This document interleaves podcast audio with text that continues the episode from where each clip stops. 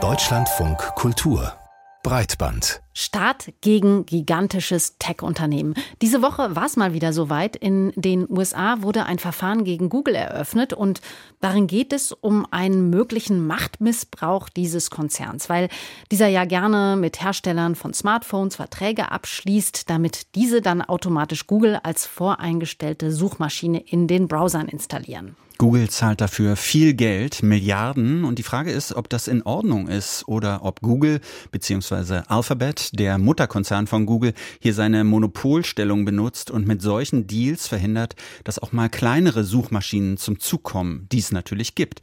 Denn das würde de facto bedeuten, dass Google selbst dafür sorgt, niemals diese Konkurrenz in seinem Geschäftsfeld zu bekommen. Ja, und genau über diese Frage soll jetzt zehn Wochen lang verhandelt werden. Und dabei steht eine ganze Menge auf dem Spiel womöglich sogar eine Zerschlagung des Konzerns, wobei das wohl als ziemlich unwahrscheinlich gilt, auch weil dieses Verfahren eben ziemlich kompliziert ist. Ein Monopolprozess in den USA muss nämlich immer drei Stufen durchlaufen. Jede dieser Stufen ist für sich ziemlich komplex. Wir haben deswegen mal versucht, die hier Punkt für Punkt durchzugehen, und zwar mit Florian Bien, der ist Professor für globales Wirtschaftsrecht und internationale Schiedsgerichtsbarkeit an der Julius-Maximilians-Universität Würzburg. Etappe 1 eines Monopolprozesses in den USA ist ja erstmal, dass die Richter die Frage beantworten müssen, ist Google ein Monopolist? Das ist zwar jetzt aus Laiensicht ziemlich offensichtlich, aber woran wird das denn in diesem Verfahren festgemacht? Ja, die Frage, ob Google eine monopolartige Stellung hat, entscheidet sich letztlich an der Marktabgrenzung.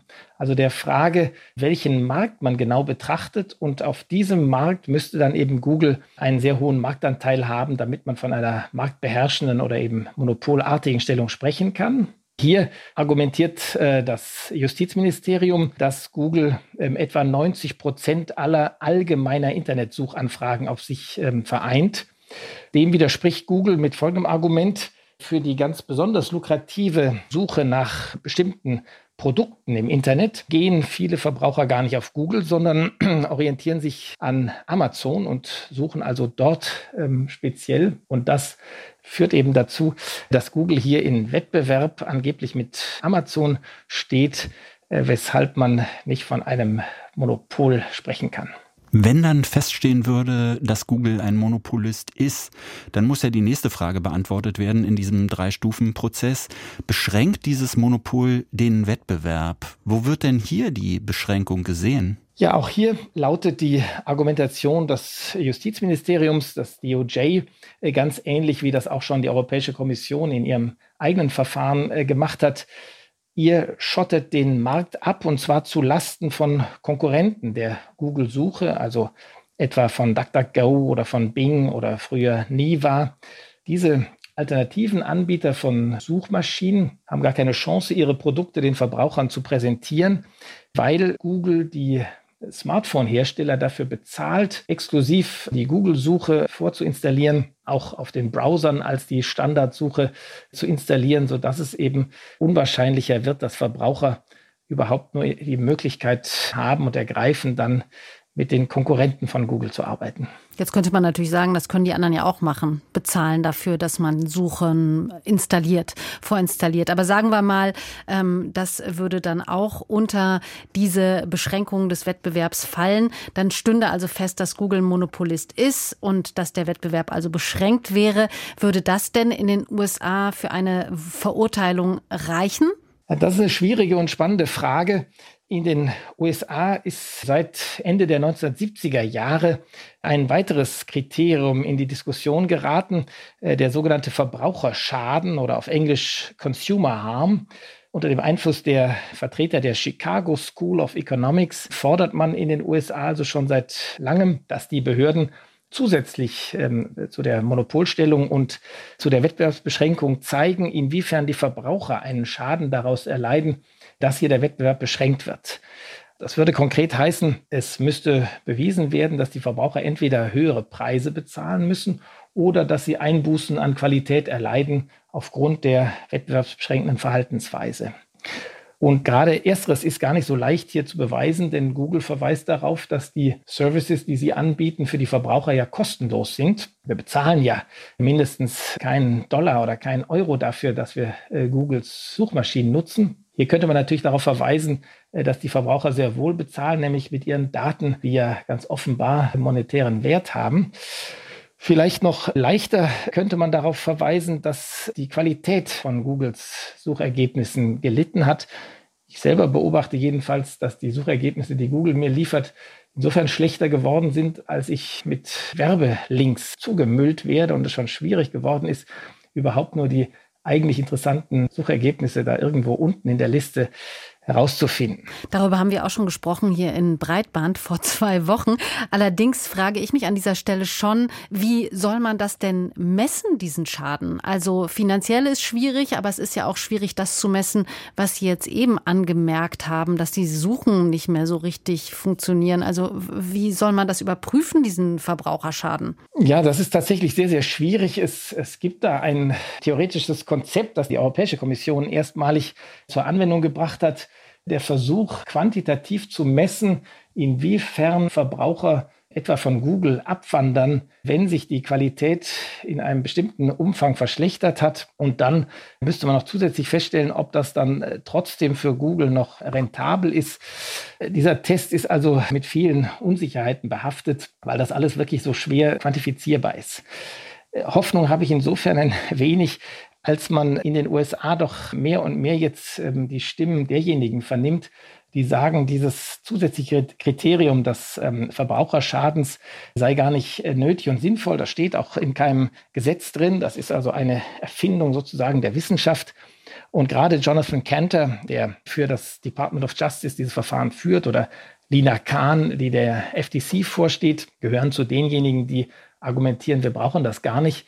Es wird also davon abhängen, was die Richter machen, ob die eine Prüfung hier vornehmen oder ob die sagen, es genügt uns, dass bewiesen wurde, dass der Wettbewerb beschränkt ist. Wie sich das dann genau konkret für die Verbraucher auswirkt, das kann man gar nicht so genau sagen. Das müssen wir auch jetzt nicht ähm, hier bestimmen. Das ist ein Entdeckungsverfahren. Äh, wir wissen aus Erfahrung, dass Wettbewerb gut ist auch für die Verbraucher. Aber was würde denn passieren, wenn also dieser Drei-Stufen-Prozess durchlaufen ist, alle drei Stufen praktisch das Gericht als, als belegbar ansieht? Was, was würde passieren mit Google? Was wäre vielleicht das ex extremste Ereignis, was dann am Ende dieses Prozesses stehen könnte? Ja, rein theoretisch wäre es denkbar, dass das Justizministerium eine Entflechtung verlangt. Das hat es bisher noch nicht getan. Es hat bisher noch keine klaren Aussagen getroffen, was es eigentlich verlangen wird. Entflechtung könnte also bedeuten, dass man Google dazu zwingt, bestimmte Geschäftsbereiche zu trennen und in unabhängige Gesellschaften auszulagern. Man könnte sich etwa vorstellen, dass äh, das Betriebssystem Android von der Suchmaschine getrennt wird. Das hätte den Vorteil, dass Alphabet dann eben diese beiden Elemente nicht mehr koppeln könnte, zu einem Leistungsbündel zusammenschnüren und den Kunden so als Paket aufzwingen könnte. Ich halte das aber für sehr unwahrscheinlich. Die Regierung hat eigentlich immer sehr schlechte Erfahrungen mit Versuchen gemacht, durch Entflechtung irgendwas zu erreichen. Die Gerichtsverfahren ziehen sich dann sehr in die Länge, weil da doch ganz erhebliche Eingriffe in die unternehmerische Freiheit mit verbunden sind, in Eigentumsrechte. Es wird also sehr, sehr streng kontrolliert, ob das wirklich nötig ist. Und dadurch vergeht dann so viel Zeit, dass manchmal der Wettbewerb sich so weit weiterentwickelt hat, dass man im Nachhinein sagen würde, jetzt lohnt sich die Entflechtung gar nicht mehr. Was ich für wahrscheinlicher halte, ist, dass man auch in den USA den amerikanischen Verbrauchern eine Wahlmöglichkeit einräumt. Das könnte praktisch so aussehen, dass sich, wenn Sie ein neues Smartphone kaufen, während des Installationsprozesses ein sogenannter Choice Screen auftut. Auf dem werden dann in randomisierter Reihenfolge fünf beliebte Suchmaschinen angezeigt und aus denen kann dann der Verbraucher eine Suchmaschine auswählen, ganz frei, und die dient dann als Standardsuchmaschine auf dem Smartphone oder im Browser, selbst wenn das ein Google-Browser Chrome etwa wäre. Und was glauben Sie, wann passiert das und hätte das dann auch Auswirkungen auf uns in Europa? Ich vermute, dass sich auch die amerikanische Entscheidung wohl nur auf den amerikanischen Markt beziehen wird. Damit wären also die Konsequenzen für Europa nur indirekt. Insofern als Google dann insgesamt weniger Daten abgreifen kann und mit diesen Daten natürlich dann auch sich die Wettbewerbsverhältnisse in Europa ändern, dann werden andere äh, Suchmaschinenbetreiber möglicherweise über mehr Daten verfügen und können dann vielleicht bessere Produkte, innovativere Produkte anbieten, mit denen sie Google vielleicht Konkurrenz machen können. So Florian Bien, Professor für globales Wirtschaftsrecht und internationale Schiedsgerichtbarkeit an der Julius-Maximilians-Universität Würzburg. Ja, und was an diesem Fall ganz interessant ist, ist, dass wenn es am Ende tatsächlich darauf hinausläuft, dass da solche Choice Screens eingeführt werden, dann würden die USA es ja quasi den Europäern nachmachen, weil die die Wahlfreiheit von Suchmaschinen in Android-Mobiltelefonen zumindest ja schon vor zwei Jahren durchgesetzt haben. Da wäre Europa dann mal Vorreiter. Wahnsinn, könnte man ja, sagen, Wahnsinn, oder? Wahnsinn. Ich meine, finde ich auch gut, natürlich, irgendwie auch gerade was so Themen wie Kartellrecht und Datenschutz angeht. Wäre aber noch schöner, wenn Europa auch mal Vorreiter wäre bei so ja, digitalen, technologischen Innovationen. Ja. ja. Google, die große Suchmaschine. Kennst du eigentlich andere Suchmaschinen, beziehungsweise nutzt du andere Suchmaschinen? Ja, gezwungenermaßen nutze mhm. ich jetzt ab und zu mal Bing, mhm. weil die ähm, vorinstalliert wurde auf meinem Bürorechner. Ja, also ähm, hier. Hier, also ja. hier.